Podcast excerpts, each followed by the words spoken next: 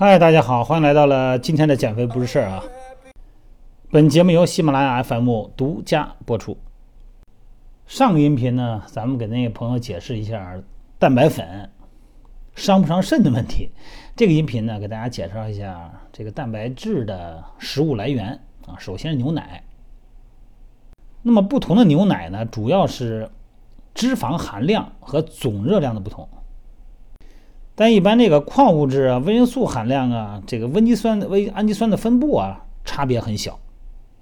这牛奶里头呢，这个蛋白质含量里边百分之八十是酪蛋白啊，奶酪的酪哈，其余的呢是乳清蛋白啊。牛奶是必需氨基酸，咱们上回说过哈，必须摄入无法合成的啊，是必需氨基酸的主要来源。所以说牛奶的这个蛋白质效率呢很高，质量高。所以说呢，除了有这个乳糖不耐受症的人，就是喝奶拉肚子啊，喝牛奶就受不了拉肚子，这叫乳糖不耐受症。否则的话呢，可以通过脱脂牛奶来补充蛋白质。你减肥人群嘛，是吧？脱脂会好一点，每天都喝呀。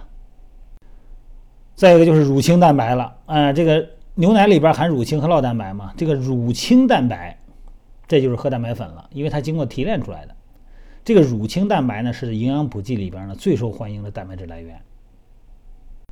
乳清蛋白的形式包括乳清蛋白浓缩物、分离物和水解物。这种不同形式的乳清蛋白的主要的差距呢，其实是加工的方式不一样。那其他的微差距呢，还包括脂肪量啊、乳糖含量啊、氨基酸谱、呃保留的果氨酰胺残基的能力。你比方说，咱们常喝蛋白粉，咱们知道叫浓缩乳清蛋白，有这么一种是吧？那么它是液体，啊，乳清呢经过澄清、超滤、透析过滤和烘干这么一系列的工序制成的。那分离乳清蛋白呢，这个主要是通过离子交换或者是错流微滤，这是一种工艺啊。那么水解乳清蛋白呢，主要是通过酸加热，或者是利用蛋白酶进一步的处理，然后呢，呃，进行纯化和过滤制成的。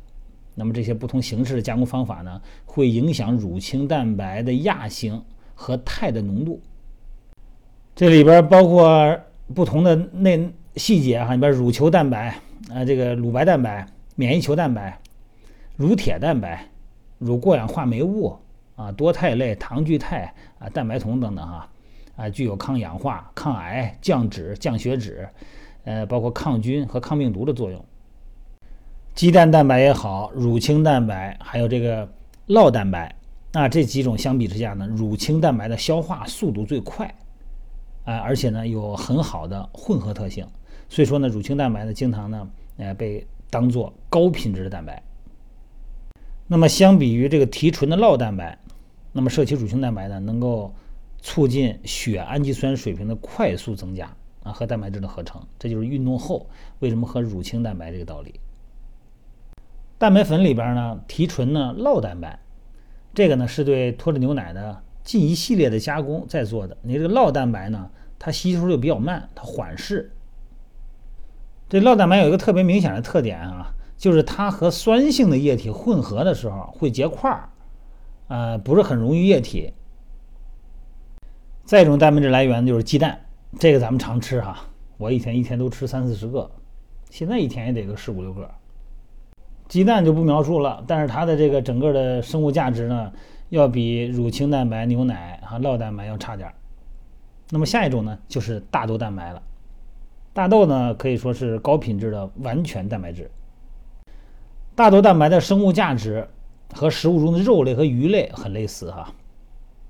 但是比鸡蛋、牛奶、酪蛋白、乳清蛋白这个要低，就是它的生物价值啊，就是可吸收率啊，综合评估的这种生物价值。大豆蛋白和它们不一样的地方呢，它有降血脂的作用，哎，可以降低胆固醇水平。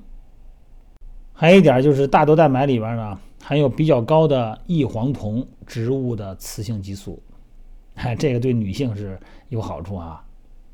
当然了，咱们男性的运动者和朋友们呢，平时不运动的人呢，呃，为健康也要你喝点豆浆啊，哎，豆制品、豆腐也都是好的。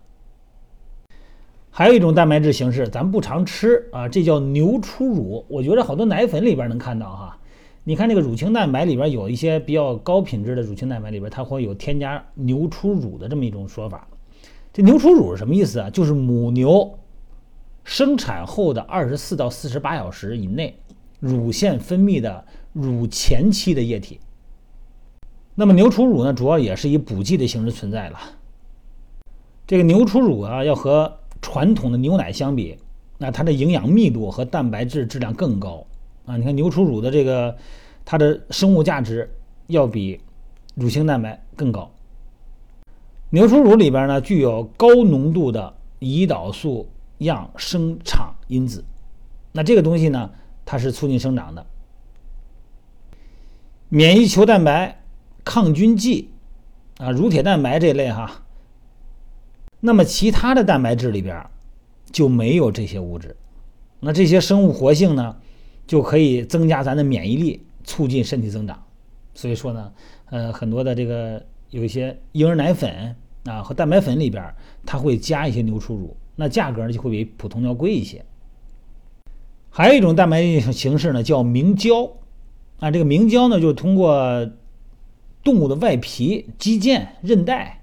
哎，然后呢，就这里边明胶里边含有蛋白质，啊，胶原蛋白嘛，啊，关节、软骨的这个咱们身体的指甲，包括咱们人体，这是组成部分，还有各种氨基酸。因为这个明胶啊缺乏氨基酸里边的色氨酸，所以说明胶呢属于不完全蛋白质。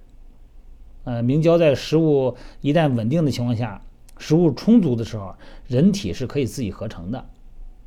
那么这种蛋白质。干嘛用呢？有乳清蛋白了，有酪蛋白了，这明胶蛋白干嘛用啊？哎，它对加强关节健康的补剂，哎有作用。所以说呢，一些处于关节健康方面的，它这里边有明胶，就是胶原蛋白啊。好了，说这几种咱们常见的、常用的，呃，和常听到没用的，和根本就很少听到的，我想大家呢也就明白咱们平时的食物中的蛋白质。或者你需要补充的蛋白质都是哪些种类了？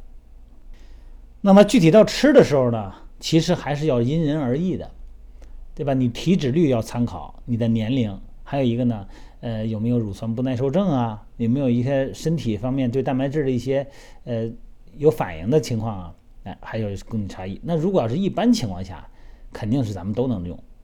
正常的食物呢和补剂呢要经过量化。